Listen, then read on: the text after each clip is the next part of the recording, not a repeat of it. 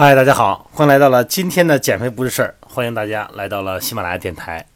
今天呢，继续讲跑步的话题啊。今天咱们的主题呢，就是我们想一想，我们跑步的时候跟这个车轮子有什么相关性？这个汽车轮子的滚动呢，会带动咱们的自行车或者是汽车沿着道路呢前行。那么跑者呢，咱们跑步的人呢？之前呢，咱们聊过几次哈，做过滚动的轮子这个类似的比喻。那么滚动的轮子呢，应该可以拿来作为跑步的生物力学要素的理想的一个例证。那么这一点呢，你可能也不会太诧异哈。咱们拿汽车的车身比喻人的躯干，但事实上呢，咱们没有谈车底下的轮子的概念。这也是今天咱们谈的话题。轮子呢，可以说呢，在现实社会中呢，是最好的、最理想的前进的工具之一。虽然看起来很简单哈，其实轮子呢是一项比较复杂的装置，它有三种力学特性呢，对于人类呢身体的移动呢具有很深远的意义啊。第一呢，轮子在力学上呢，它很有效率，它能让最小的垂直振幅保持这个状态呢往前行。垂直的振动幅度会非常小，这一点呢，咱们之前聊过哈。轮子的我们身体的姿势啊，是轮替交替的进行的时候呢，身体上下的跳动很小。那么车呢，在前进状态的时候呢，车身呢才能保持一个平稳状态。第二个重要特性呢，是轮身，也就是我们的轮子的整个的一个质点，它和轮子支撑点之间的关系，在轮子滚动的过程中啊，这个支撑点和轮身之间的距离永远是不变的。那么同样呢，两者的相对位置呢也永远是固定的。第三个特性呢是，不管前进的速度怎么样啊，支撑点总是在持续的改变。那么更进一步说吧，轮身滚动的速度和支撑点的转换频率成正比。大家脑补一下支撑点，因为轮子只有一个点支撑嘛。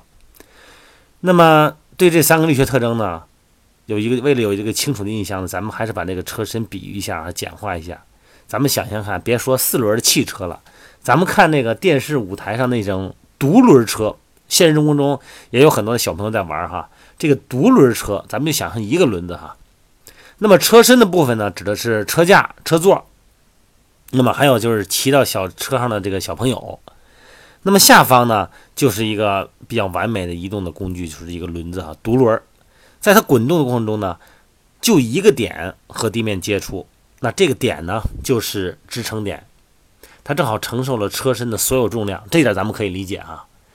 那么咱们想想刚才我说的这个第一个特点哈，独轮车一路往前走的时候，轮子会滚动，并且不断的转换支撑点，但是呢，不会有上下垂直的跳动。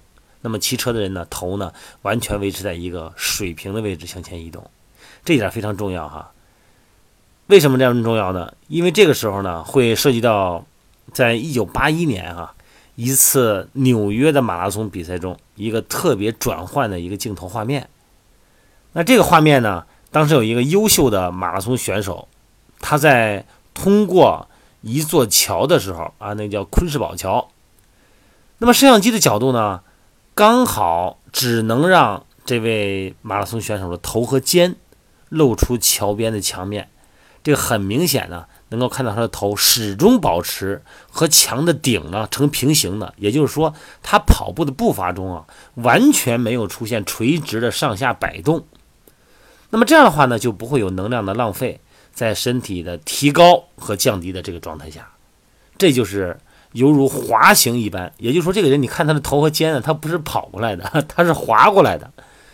那这样的话呢，是一个非常有效率的前进方式哈。那咱们再回到独轮车的讨论，咱们会注意到呢，当独轮车向前滚动的时候，上边的骑车的小朋友呢，和轮胎的支撑点的距离和空间关系呢不会改变。那么这个支撑点呢，始终在车座和车架和这个骑乘者的正下方。那这种关系呢，是维持水平前进的一个最有效的方式，可以尽量的降低任何可能的制动效应。什么是制动？大家知道哈，就是刹车这种状态，就是控制与动能相反的这么一个量。咱们再说刚才那个话题哈，那个联想。咱们来看这个骑乘的独轮车的人的双脚。那么每次脚踏板到最低点的时候呢，脚的位置在哪儿啊？它刚好呢就在躯干的正下方，也就是腿呢微微弯曲。那么现在呢，咱们把这个画面中的独轮车去掉啊，这个时候是不是就想象我一开始说的那个姿态，就是一个跑步的关键姿势啊？屈膝屈髋，然后前脚掌着地，对吧？支撑点呢在咱们的脚的指骨的指球部位。而且呢，身体是挺直的。那么在支撑点的上方，着地的时候呢，全身的重量呢直接落到了腿部的支撑点上。腿部的弯曲呢，是为了尽量的降低冲击，那么大幅度哈减少了肌肉、韧带和关节的负担。这样的话呢，就减少了运动损伤的风险。现在呢，咱们再把这个，你再上了独轮车，脑子再进了进入独轮车骑行画面哈，咱们再继续讨论轮的最后一个特点。轮身滚动的速度和支撑点的转换频率成正比，这个特点，简单的说呢，轮子和地面间的接触的支撑点转得越快，转换的越快越好。那么骑乘者呢和车子呢向前移动的速度呢也就越快。也就是说呢，当一个跑步的人步频步子的频率还越快，也就是说呢，从他的一只脚到另外一只脚的支撑点的转换速度越快，他就会跑得越快。步伐的频率才是向前快跑的关键啊，并不是说步伐的长度哈。当然了，就是人不能像轮子那样哈，那整个的没有间隙的往前，这个循环的支撑点那是不可能的。因为人呢只有两只脚嘛，那么没办法像轮子那样完美的力学效应。但是呢，咱们可以尽量的呢去掌握那种不受干扰的支撑点转换这个概念。支撑点转换的越快，咱们的双腿跑起来呢。越能像轮子那样，然后呢，就像我刚才提到的那样哈，以滚动的方式带动身体前行。因为实践的研究报告呢已经证实了，各种距离的跑步项目中呢，高水平的精英级的选手呢，比一般的运动员拥有更快的步频。那么，在一九七七年啊，有一个非常经典的啊一个这个精英报告，也就是说呢。统计了我们的精英的跑步的人的步频很少低于每分钟一百八十次，那么也就是说呢，高步频是高技术的原则之一。那么从这个算起来呢，这个咱们考虑一下这个高步频和你的跑步的效能，而且呢，会充分表达出来，不好的跑步呢根本不可能维持很好的步频。